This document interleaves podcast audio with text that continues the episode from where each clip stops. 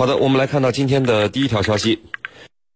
从二零一六年开始到现在，解放军陆军的合成化改革已经进入到了收尾阶段，各战区下属集团军部队呢都已经完成了合成化，而新疆和西藏两个军区此前合成化改革的消息呢，却一直没有公开出现。近日呢，中央电视台的军事报道节目中出现了西藏军区两个山地旅已经完成合成化改革的消息。节目中呢，还呈现了西藏军区山地合成旅在高原山地进行进攻演练的详细画面。我们一起来关注。袁教授，嗯，那么其实我们很多的军迷朋友们都很关注这个解放军陆军的合成化改革啊，从武器装备到部队的这个编制改革。那么这个合成化改革现在，嗯。已经据说到了收尾阶段了，您能不能和大家说说，就是合成究竟合成的是什么呢？好的，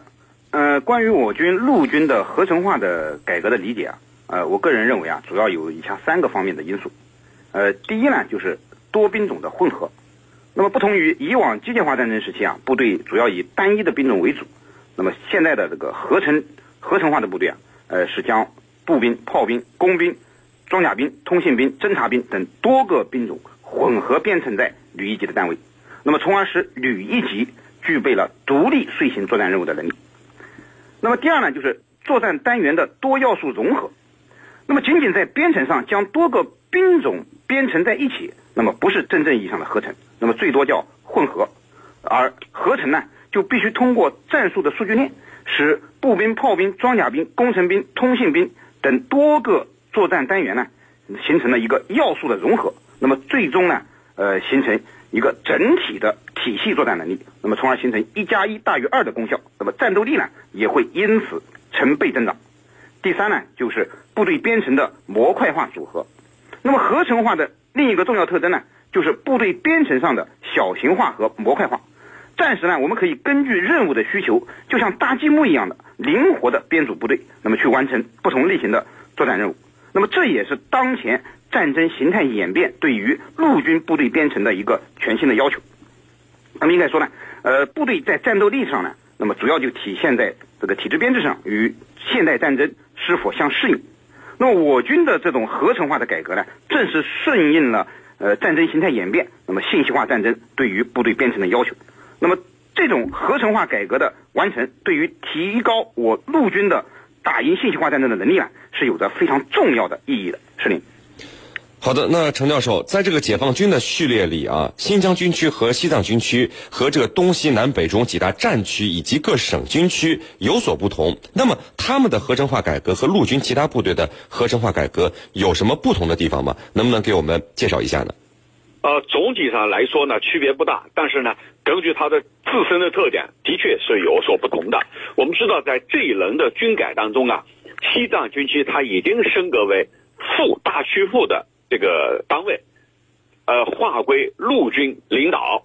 我们知道，西藏跟新疆啊，它是我们国家最大的两个民族自治区。也是我国西南的边陲要地，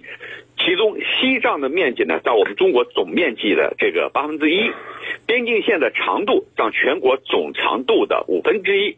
呃，仅次于新疆。边防任务呢，它是非常非常长重呃呃繁重的，同时呢，还面临着比较严峻的防恐维稳的任务，战略地位呢又极其重要，因此呢，这次把它的。这个规格做了提升，除了和其他军区、省军区一级类似的这一种后勤保障、国防动员、兵役等常规的职能之外，西藏军区呢还有这个呃野战师部队，也就是说我们正在进行的这一种呃你刚才提到的啊合成旅的这个组建。那么除了机构升格以外呢，呃它的职能。也有很大的调整，哪些呢？就是以往省军区这一级啊，它主要是属于大军区领导。你比如我们江苏省军区，它肯定是属于原来的南京军区。但是在军改之后呢，其他的省军区全部划归新组建的中央军委国防动员部来领导。那么臂章呢是呃配国防动员单位的臂章，而西藏军区和这个这个新疆军区啊。它是直接于归属这个野战部队，由陆军部来领导的，所以这一点是一个很大的不同。那么官兵呢都配陆军的臂章，这一点呢又是不同的。那么在这个军改之后啊，呃，西藏军区它主要还是呢藏区主战，军种组建的这个原则没有变，领领导权变了，归属陆军。作战呢由西南战区统一指挥，同时呢还承担一定的国防动员职能，直接接受军委动员部的指令，形成了一对三的格局啊，一对三就一个单位要对三个部门。那么这一次他的这个合成旅的组建，呃，就是刚才袁老师也提到了，我觉得进一步达到了一个模块化部队结构的中小型化，呃，最终的效果呢是非常明显的。特别是一个三地旅，它的组件啊，达到了快速、灵活，这个呃行行这个行动有效这样的一个良性的效果。我觉得未来呢，还将会朝这个方向去改革。主持人。好的，那袁教授，这次中央电视台公开报道的西藏军区山地合成旅的演练画面，我们可以看到这支部队从作战载具到火力装备再到装甲力量，确实和这个陆军其他在这个央视公开露面的合成旅的装备不太一样啊。那么您能不能从装备的角度给我们分析一下这些装备配置到西藏军区的原因呢？呃，好的。呃，刚才陈教授给大家分析了这个西藏军区的部队啊，它在改革上和我们内地的部队有一些呃不同的之处。呃，那么除了这些不同之处呢，实际上在装备上讲呢，那么也和我们内地的部队啊有很大的不同。那么从央视公开的画面上，我们可以看出，西藏军区的山地合成旅啊，主要是以这个中轻型的装备为主。那么这些装备呢，与平原地区的重型的合成旅啊，的确有很大的不同。那么主要区别呢，就在于载它的载具呢，主要是以轮式装备为主。那么火力呢，也是以轻便的装备为主。那么而重型的合成旅呢，则是以履带式装备为主。那么之所以这样配置，那么它的主要原因呢，就是为了让这些装备呢能更好的适应西藏高寒山地的地形条件，那么便于机动，便于发扬火力。你比如说，西藏军区的山地呃合成旅的它的步兵啊，通常会装备一款八乘八的山猫全地形车。那么这种车呢，采用八乘八的全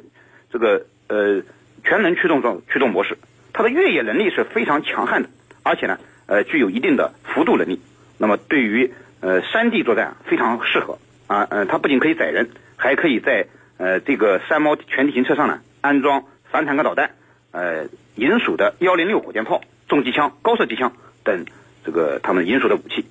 那么除了这个山猫之外呢，还有猛士突击车，也是山地部队装备的一款利器。那么此外呢？呃，我们研制的新型的轻型坦克也正式露面了。那么很可能未来也会装备到西藏的山地合成旅，那么使其火力呢大为增强。呃，虽然说西藏的山地合成旅啊和我们看到的内地的合成旅在装备上略有不同，但是呢，改革的思路是一致的，那就是呢，呃，大家都遵循着作战要素的呃高度融合，那么作战力量的火力呢更强，而在综合保障上能力也更强，在机动性能上呢则动力更足。那么这是呃大家的这个改革的方向是一致的。那么相信呢，在未来的这个过程中呢，呃，随着实战化的训练的不断加强，那么我们西藏军区的山地部队的战斗力会随着这些新式装备的呃到位，那么更加强悍。是您。